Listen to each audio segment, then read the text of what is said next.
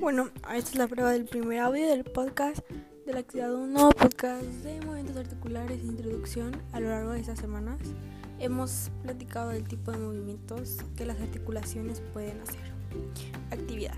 Realizarás un podcast donde explicarás los movimientos que puede realizar una articulación, mencionar algunos ejercicios que se pueden realizar y errores más comunes que realizamos.